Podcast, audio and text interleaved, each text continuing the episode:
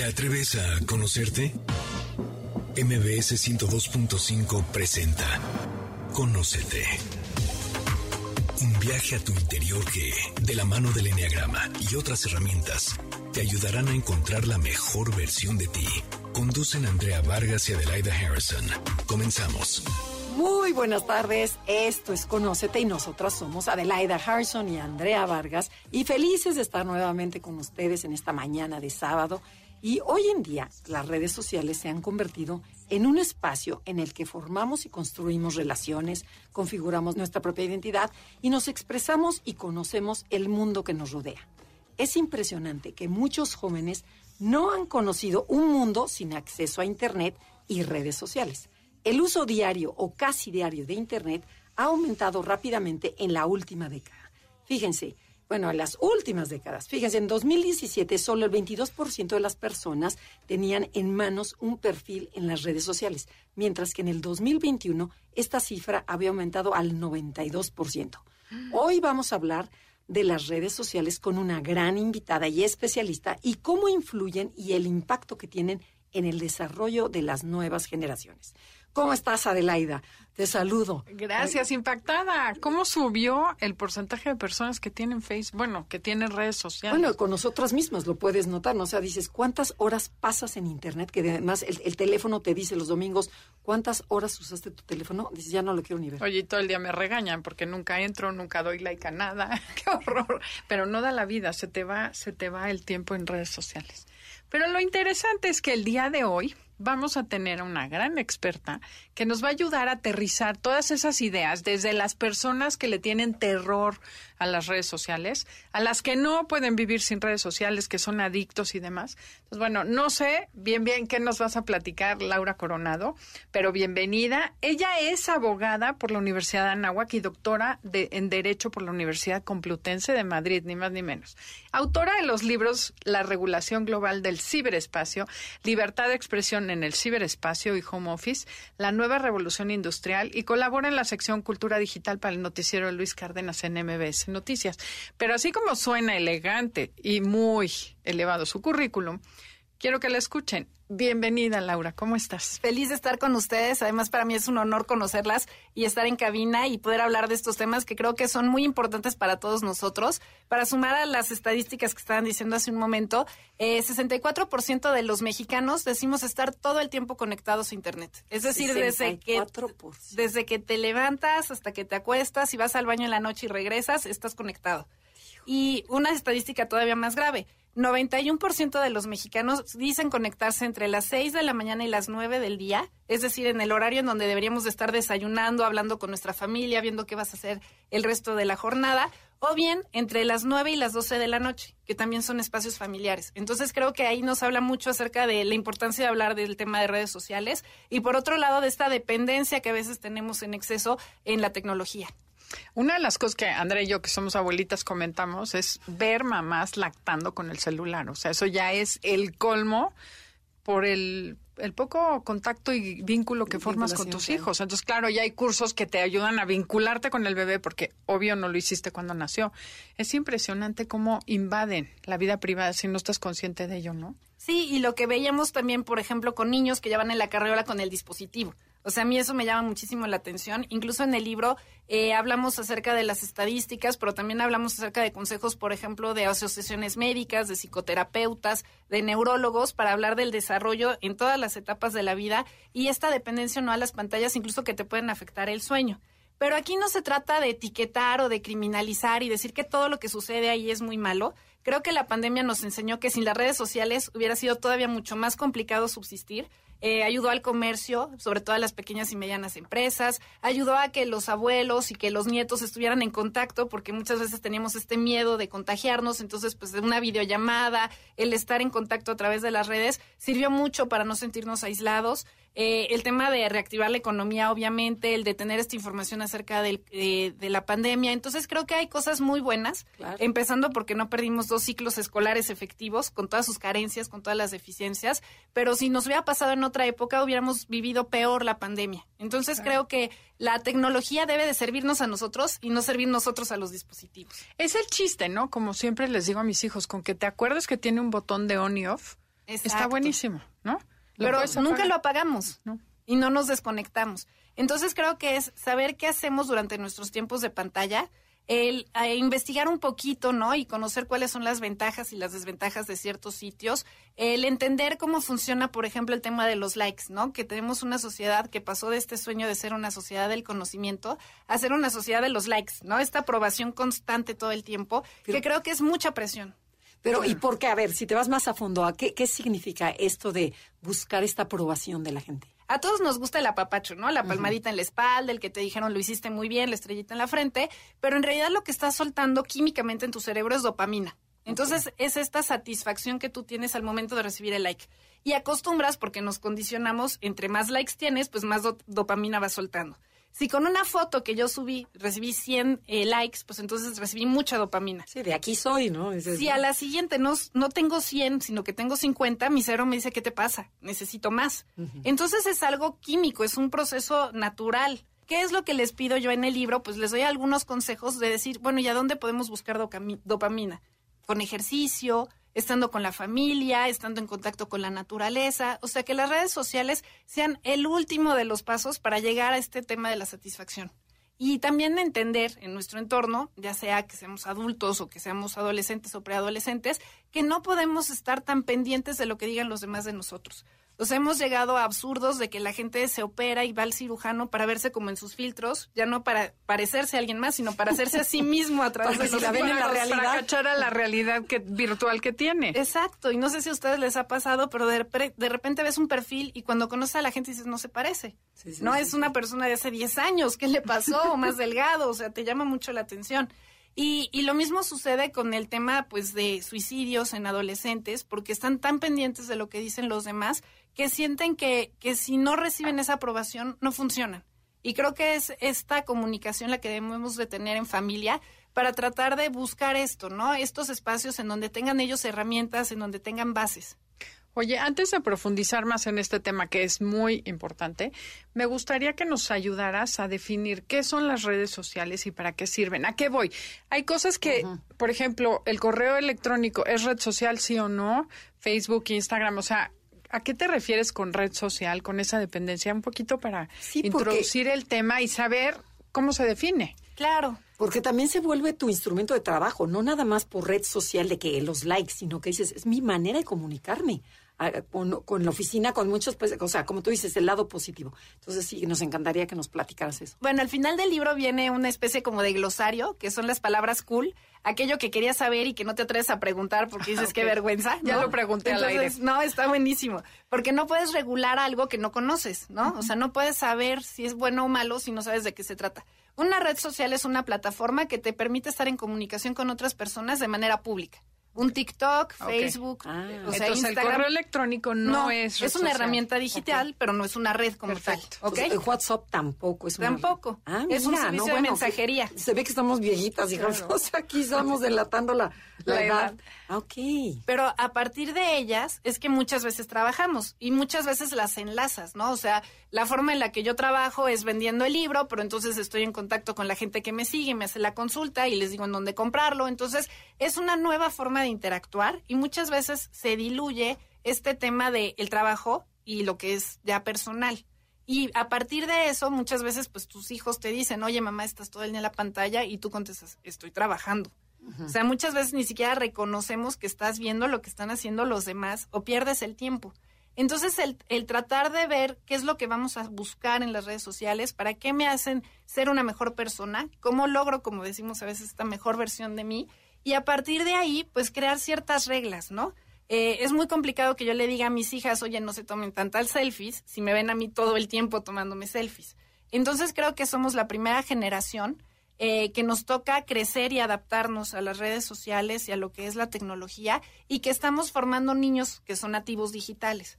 Entonces creo que a partir de ahí tenemos que ver que es una necesidad, que no hay march- marcha atrás y que a partir de ello podemos tener cosas muy buenas. O sea, podemos tener toda la información, todo el conocimiento en la palma de nuestras manos y a veces lo dejamos de lado por buscar otras cosas, por buscar otros contenidos. Eh, a mí me llama mucho la atención cuando ves un adolescente que está decimos scrolleando, ¿no? Estar buscando en la pantalla y tal, tal. Y le dices, ¿qué ves? Nada. O sea, creo que es la peor respuesta que te puede dar. Oye, pero la mejor. No te dejó nada. La mejor, porque es la verdad. Estás viendo todo y no ves nada. Y no recibes nada. O sea, no te está llenando.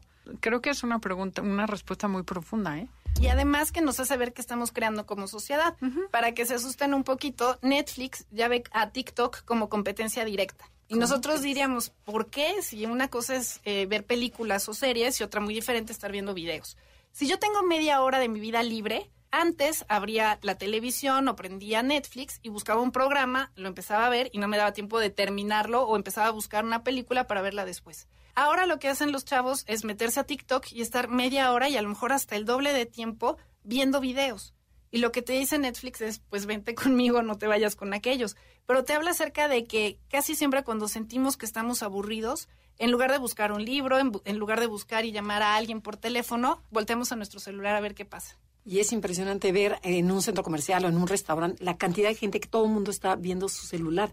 Hay cero comunicación. Exacto. En una comida familiar y que ves que todos están con un celular y que no se están comunicando entre ellos, ¿no? No, no. y además todos tienen a 20 personas en la red y están hablando con... Con otro. Estás con gente para comunicarte y te estás comunicando con externos para ver que si nos vemos en tal fecha y en tal fecha vas a tener tu celular. Entonces nadie se comunica, ¿no? Te acerca con los que están más lejanos y te aleja de los cercanos. Tengo una pregunta que te quiero hacer eh, acerca de si los medios de promoción o el marketing busca esa evasión en las personas. O sea, yo creo que en cierta forma eso lo buscan para que tú compres y consumas más, ¿no? Porque mientras de alguna vez leí algo impresionante que los hombres si tienen comida y tienen un esposo y tienen una familia están contentos.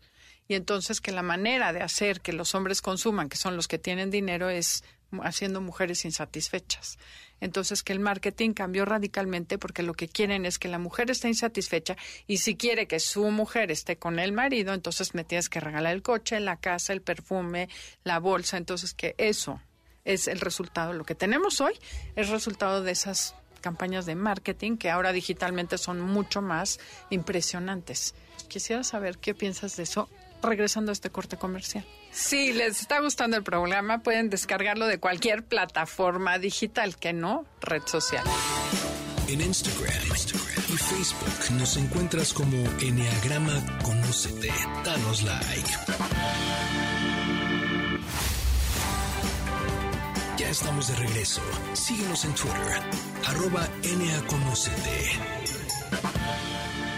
ya regresamos. Esto es Conócete y nosotros somos Adelaida Harrison y Andrea Vargas y estamos con Laura Coronado hablando cómo protegerte del entorno digital.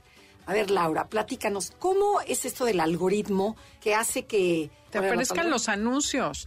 O sea, dices, comentas con tu pareja, necesito comprarle una correa al perro y te aparecen videos de perro, este cursos de perro, correas de perro y dices, yo no lo metí, no lo busqué, no me lo metí en Google.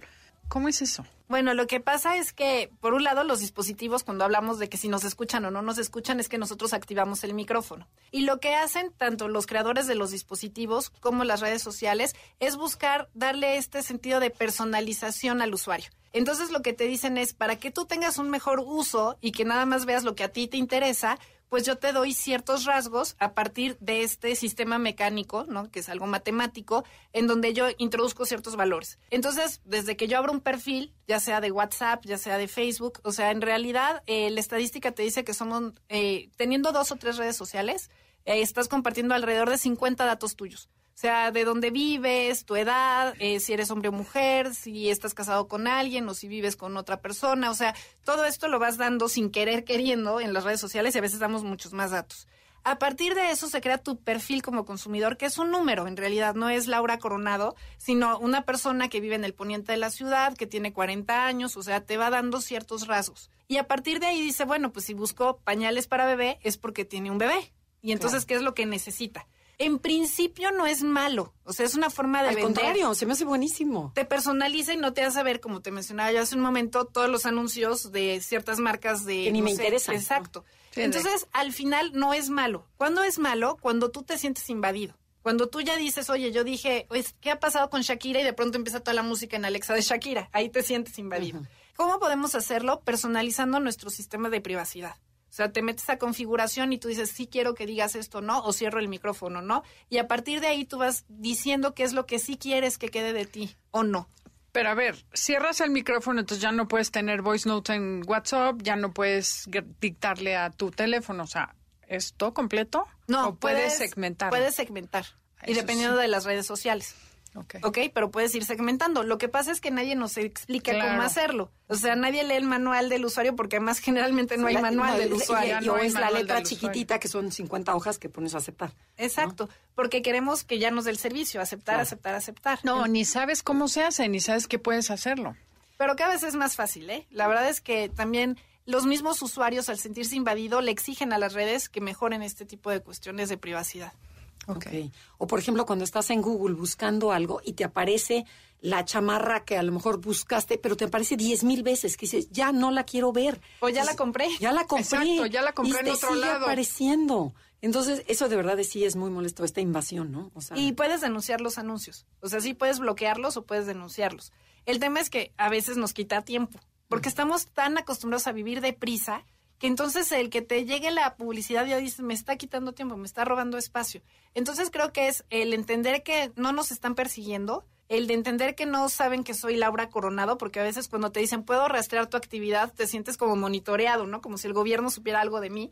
Pero en realidad lo que te está diciendo es, ¿quieres publicidad?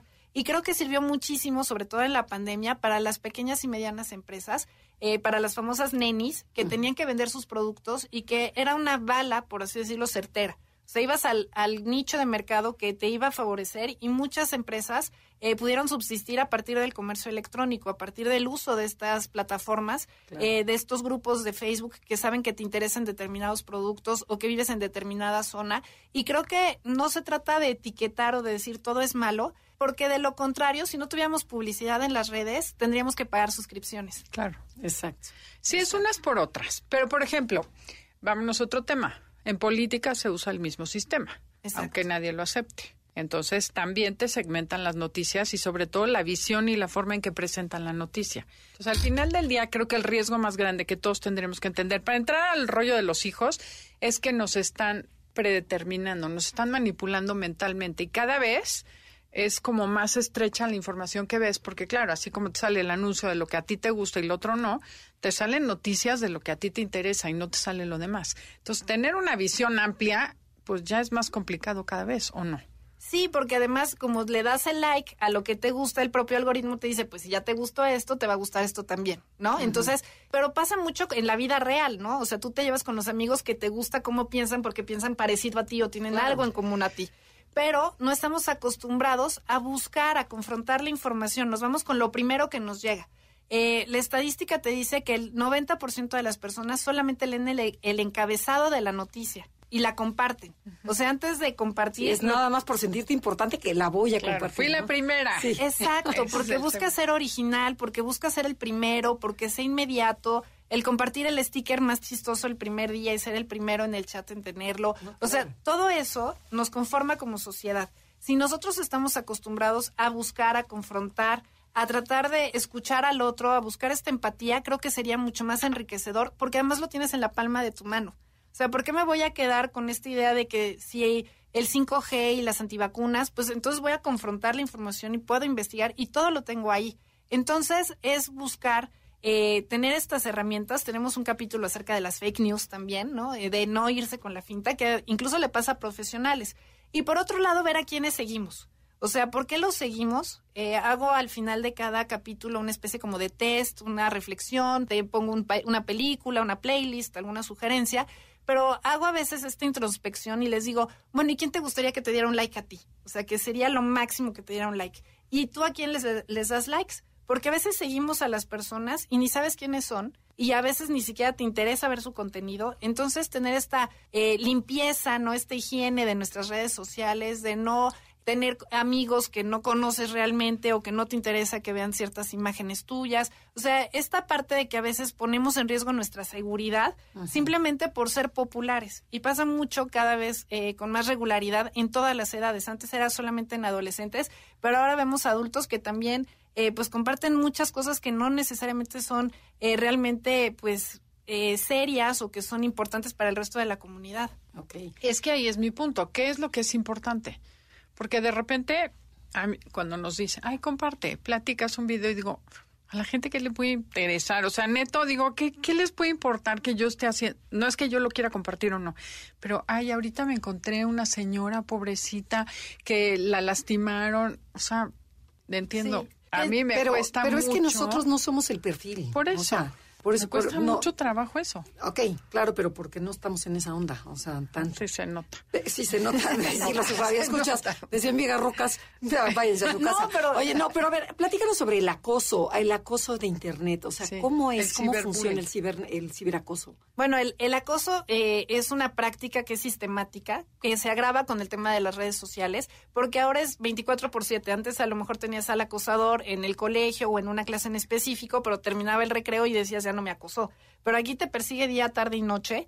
El acosador como funciona es que quiere además un público, ¿no? Entonces generalmente ves eh, estas escenas en las películas norteamericanas, ¿no? Que sale el capitán de fútbol que está molestando al inteligente del grupo, pero tiene a dos o tres a su alrededor que se ríen de sus bromas. Eso se ve magnificado con las redes sociales, ¿no? Ahora tienes millones de personas que ven tu comentario, que te dicen qué inteligente fuiste por insultar, el que también insultan, y creo que estamos manejando mucha agresividad en redes sociales.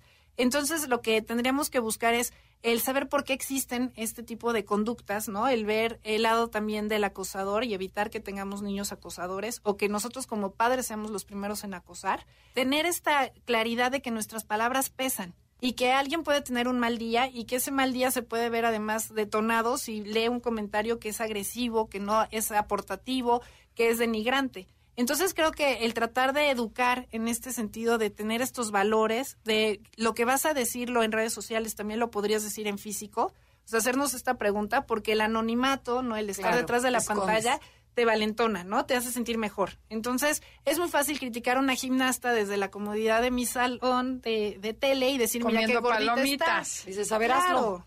Exacto. Y a lo mejor de frente no se lo diría, ¿no? Entonces, el tener esta educación en materia digital, en donde digamos, eh, ¿qué voy a hacer en las redes sociales? Que el perfil de nosotros va a tener además un peso específico, sobre todo con los jóvenes. Cada vez más reclutadores se encargan de ver estos perfiles sociales. No solamente ven tu currículum, sino que también ven quiénes son tus amigos, cuáles son tus posturas políticas, cuáles son tus afinidades antes de contratarte.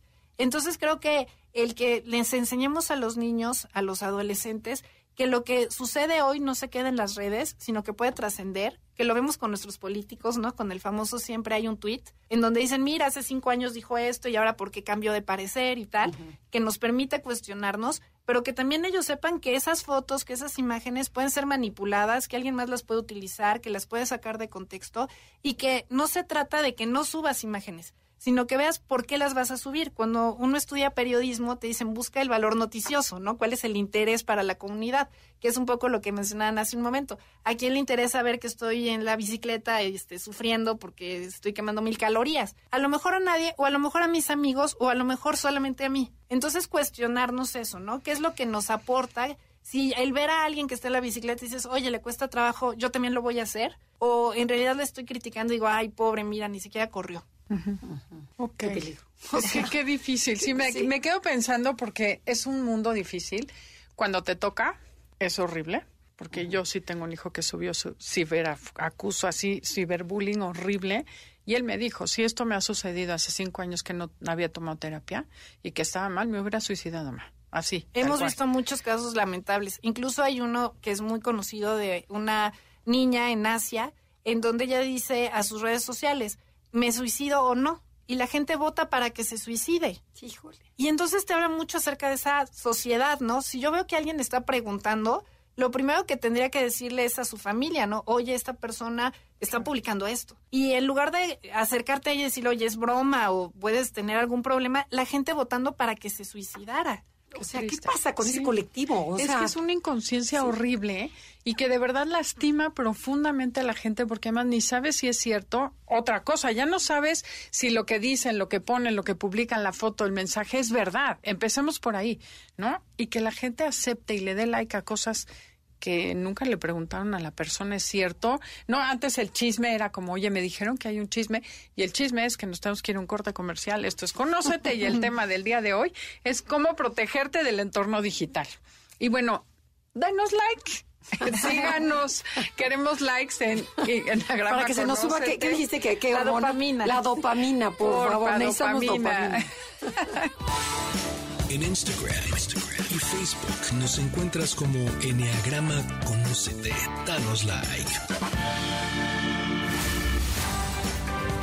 Ya estamos de regreso. Síguenos en Twitter, arroba. Ya regresamos, esto es Conócete y estamos transmitiendo desde MBS Radio Ciudad de México y estamos con Laura Coronado hablando cómo proteger el entorno digital.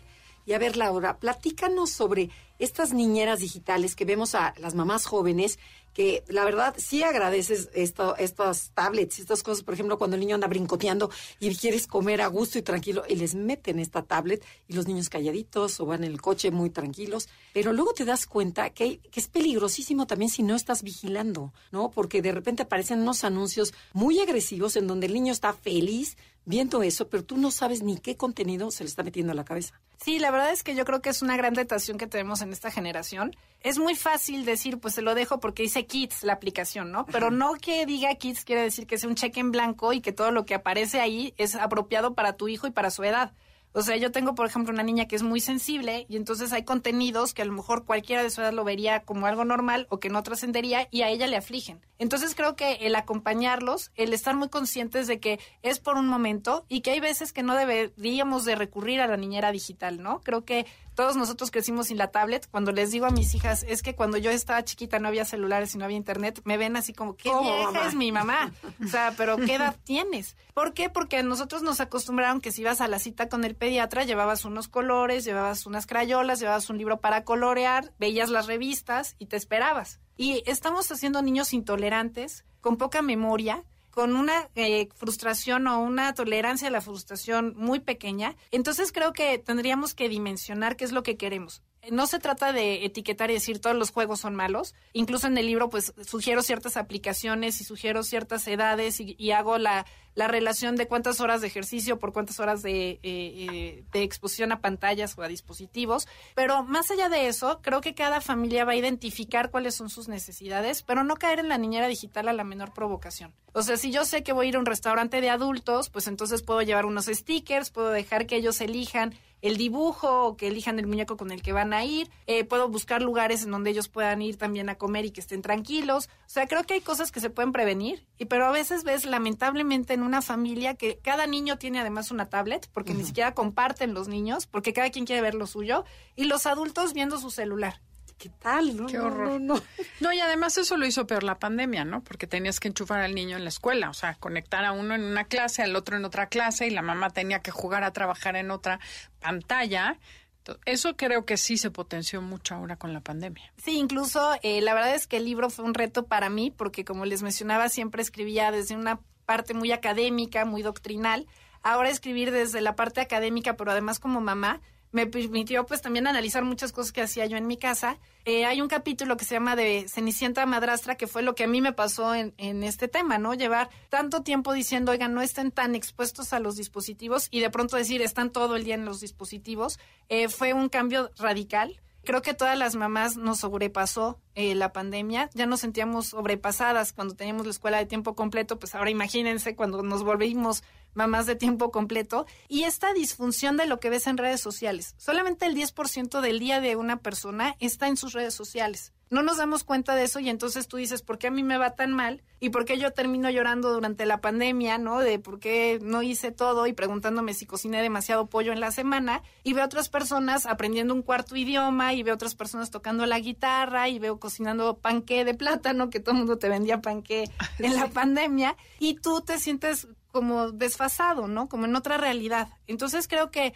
hay que dimensionar obviamente el tema de las redes sociales, el acompañar a los niños. La Organización Mundial de la Salud te sugiere que cuando son niños menores de dos años no les des una tablet. Te sugiere que no tengan su propia tablet, sino que estén en áreas en común. Lo mismo pasa con las consolas y con los videojuegos. El que nosotros nos sentemos a ver las, los programas con ellos, creo que es un gran ejercicio. ¿Por qué te interesa? ¿Qué es lo que te gusta? No, y hay este juegos personaje? buenísimos, ¿no? Y de aprendizaje excelente. analíticos, hay unos que te ayudan a desarrollar la memoria o desarrollar ciertas habilidades, incluso algunos de baile, entonces también te permiten o jugar tenis. Es el tener estos espacios de convivencia y no darle este cheque en blanco de decir es cosa de niños y entonces no me interesa y entonces permito todo, o irnos al otro eh, De no polo permito nada. de no permito nada porque entonces estamos creando ermitaños digitales que no son reales, porque lo único que vas a hacer es que ellos lo van a buscar sin tu acompañamiento. Se van a ir a otro lado y nunca los vas a tener en tu casa. Exacto. Qué difícil, ¿no? Ser mamá, sí, qué complicado es hoy. Oye, cuéntanos una cosa. ¿Es normal que te quieras sacar selfies todo el día? ¿Es bueno, malo, regular que subas selfies y que todo sea hablar de ti? Bueno, los autorretratos han existido desde siempre, ¿no? Incluso en el libro ahí les pongo una anécdota de un mono, ¿no? Que, que se toma la selfie a sí mismo cuando está un fotógrafo tomándoles fotos a todos los chimpancés y viene el mono y le arrebata la cámara y se toma él mismo la, selfie, ¿no? O sea, creo que es algo natural este tema de los autorretratos, pero que no nos basemos, como mencionábamos, en este tema de cuánta aprobación tengo o que no tengamos estos filtros que nos vuelvan irreconocibles, pero también eh, se ha vuelto una práctica muy común, por desgracia, los Daredevil selfies, que son estar tomándote fotos en lugares que son arriesgados, en un puente muy alto, en una esquina en un edificio, este, subiendo unas escaleras eléctricas al revés, o sea, se vuelven estos retos, entrecomillados, para tener muchos likes. Y se vuelve una especie como de competencia, a ver quién se pone más en riesgo. Y ya hemos tenido eh, documentadas muchas muertes de personas en lugares muy absurdos, ¿no? A donde está a punto de correr un tren, precisamente por estarse distrayendo y por estarse tomando selfies. Entonces creo que es el utilizar el sentido común, que a veces es el menos común de los sentidos, pero también el, el darnos cuenta que a quién le damos like, porque también a veces nosotros somos cómplices de toda esta fama que es efímera y que en realidad no nos lleva a nada como sociedad. Oye, pero ya, sácame de mi ignorancia. ¿Por qué hay ciertas fotografías o ciertos videos en donde de verdad no hay nada diferente? Por lo menos que dices, bueno, se tiró, se tiró del avión, o sea, ok, lo entiendo. Pero que sale una chava parada, ni siquiera físicamente bonita, y tiene 89 mil eh, likes. Y luego otra vez otra postura con su mamá, 123 mil. O sea, ¿a qué se debe? ¿Qué pasa? ¿Cómo se maneja eso? Bueno, es que tenemos granjas de bots y granjas de likes. A ver, y ni siquiera son muy caras, ¿eh? O sea, te venden los paquetes y ni siquiera crean que en, dar- o sea, en Deep Web o cosas así, ¿no? En Google los pueden buscar. Ojo, no estoy diciendo que lo hagan. Pero puedes comprar tus paquetes de mil likes a determinadas fotos o a determinados videos por un tiempo en específico. Incluso los bots te dicen los quieres en español o en inglés, porque también te pueden comentar. Entonces te cuestan alrededor de un dólar, dos dólares. los- Adelaida, hay que las hacer eso. de likes. No, a nosotros denos like a ustedes. Es que son verdaderos, los nuestros sí son verdaderos. Exacto, y, y valen y cuentan, ¿no? Pero incluso Twitter en algún momento hizo lo que llamaban el Twitter Geddon, que era eh, limpiar las cuentas de todas las personas, sobre todo las que tenían palomita, de personas que eran falsas, de perfiles que no eran reales. Y entonces, de la noche a la mañana, pues personas como Barack Obama, incluso el Papa Francisco, que tienen pues también sus community managers, perdieron seguidores. Y tú dices, ¿pero por qué los pierden? Pues porque precisamente en aras de darse a conocer muchas veces, estas personas que manejan las cuentas empiezan a comprar estas granjas de likes. Entonces, no todo lo que brilla es oro, no todos los likes son reales. Y a veces no lo vemos y a nosotros como adultos nos sorprende, pero imagínense como niños que digan, oye, ¿por qué tengo esta amiga que es influencer? Cuando en realidad lo único que hizo es comprar sus amigos, que se oye muy triste, pero es cierto. Ok, y a ver, ¿y cómo sabes cuando es una fake news? Bueno, hay, hay varios elementos que te pueden ayudar a detectarlo. Primero, ver la fuente, ¿no? Hay que buscar a profesionales. Por eso les digo que, te- que tener ojo a quién seguimos. Eh, si es un periódico, si es una revista, si es un periodista que es serio, que sabes que está informado.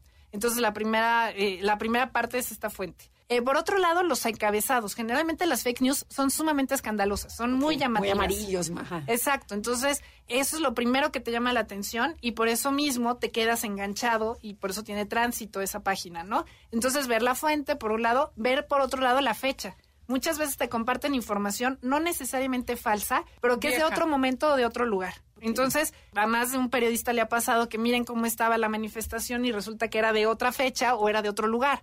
Entonces creo que ver también el origen de la información. Ahora con el tema de la guerra eh, lamentable con Ucrania, vemos muchas eh, noticias falsas, ¿no? En donde dicen, miren, es que están sobrevolando este, aviones y de pronto empiezan a ver el origen del video y se dan cuenta de que era un desfile militar, o sea, que no tenía nada que ver. Es muy llamativo y ¿quiénes ganan de las noticias falsas?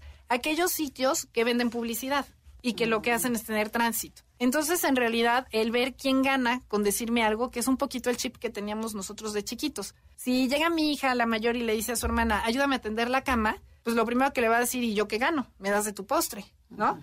O al revés, oye, te tendí tu cama, pues lo primero que va a decir es, ¿y tú qué hiciste? O sea, ese chip que tenemos desde chiquitos, de quién gana, quién me lo dice, por qué me lo dice, qué gana con que yo lo sepa, creo que tendríamos que tenerlo antes de compartir información en redes. Sí, igual que las cadenas, ¿no? Un símil. Hoy es día de, no sé, de la Virgen de Fátima y te lo mandan el 17 de marzo. No sabe la gente qué día es, pero ahí vas y repiten las gente en las cadenas, no te llenan las cadenas que dices, hoy que es día de Navidad, pero si estamos en julio, ¿no? Y no te fijas, no lees, también es cierto, ¿no? Sí, la, gente, no lee. En fin, hay que leer, hay que poner atención, hay que buscar las fuentes bueno, nos está levantando la antena muchísimo. sí, no, qué impresión. Por eso vengan aquí. MBS es serio. no, pero sí, sí es un peligro. Los hijos pueden tener un chorro de información súper mala. Bueno, tenemos que ir a un corte comercial y qué te parece que regresemos con tips qué podemos hacer diferente, cómo protegernos realmente, ya sabemos de qué nos tenemos que proteger. Esto es Conócete, somos Andrea y Adelaida y si les gusta el programa lo pueden descargar en cualquier plataforma digital, hablando de redes. Y también, y también en la estación. también, también en MBS Radio para que no se metan en complicaciones. En Instagram, y Facebook nos encuentras como Enneagrama Conócete. Danos like. Ya estamos de regreso. Síguenos en Twitter, arroba. Ya estamos de regreso, estamos con Laura Coronado y nosotros somos Adelaida y Andrea. Y estamos hablando como cómo protegerte de nuestro entorno digital, que de verdad crece y crece. Cuéntanos, Laura, ¿qué tenemos que hacer?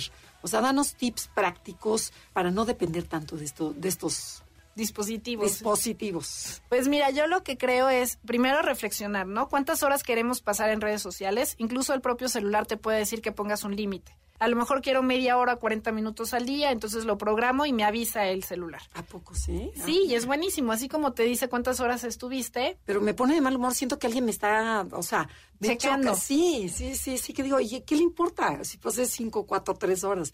Pero, ok, pero está bien para tú levantar la antena, se me está pasando la mano. Exacto, ¿qué dejé de hacer en ese tiempo o qué aproveché en ese tiempo? A lo mejor también el ver en esas estadísticas a dónde estamos eh, dedicando nuestra atención. A lo mejor es en alguna aplicación escuché un libro y entonces es buenísimo haber pasado seis horas escuchando un libro. A lo mejor leí una novela o dos. O sea, tendríamos que ver qué uso les estamos dando.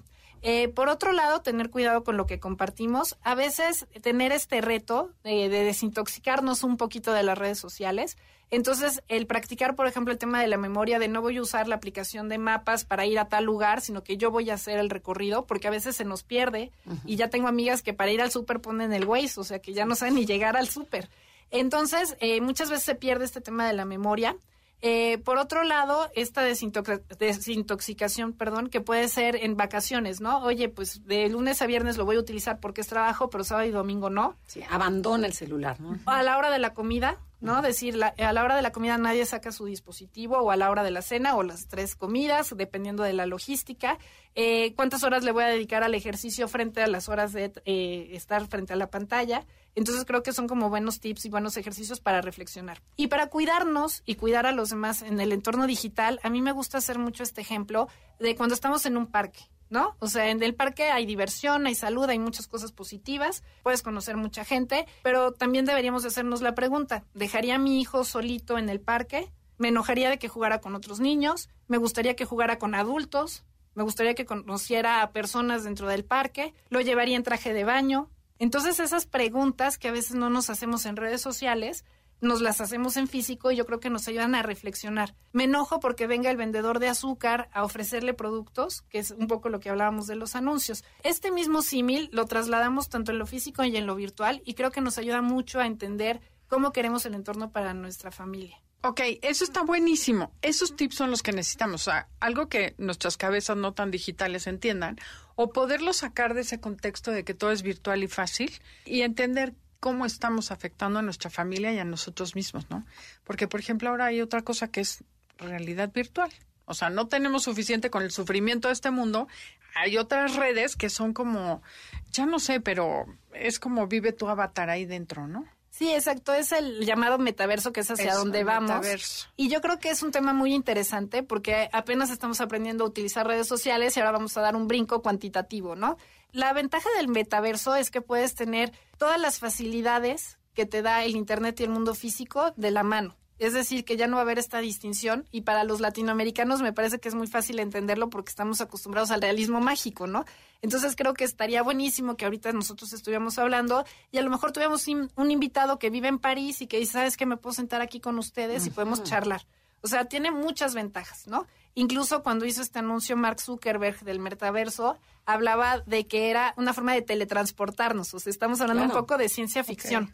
Pero, ¿cuánta dependencia vamos a tener en estos dispositivos o no? Es la primera pregunta que tendríamos que hacernos. O sea, sí me va a ayudar para trabajar mejor y a lo mejor tener a los mejores eh, trabajadores de la mano sin importar en dónde estén, o que voy a contratar a los mejores sin discriminar porque a ella no me interesa si vive cerca o lejos o si es hombre o mujer. O sea, esas cosas creo que son unas grandes ventajas, pero también el entender que aunque es entretenimiento, eh, muchas veces nuestra vida va de la mano y por eso nos gustan las noticias falsas y por eso nos gustan los likes, porque lo vemos como algo divertido, como algo lúdico. Y qué bueno que nuestra vida sea así, pero también entender que debemos de ser personas con mayor paciencia, que sepamos estar con la naturaleza, que sepamos estar en silencio, que creo que a veces no nos damos estas oportunidades de estar en silencio y estamos todo el tiempo eh, con ruido, todo el tiempo viendo algo y sintiendo que perdemos el tiempo si no estamos ahí. Y creo que eso es una de las eh, preocupaciones o uno de los argumentos que a veces veo con las mamás y con los papás.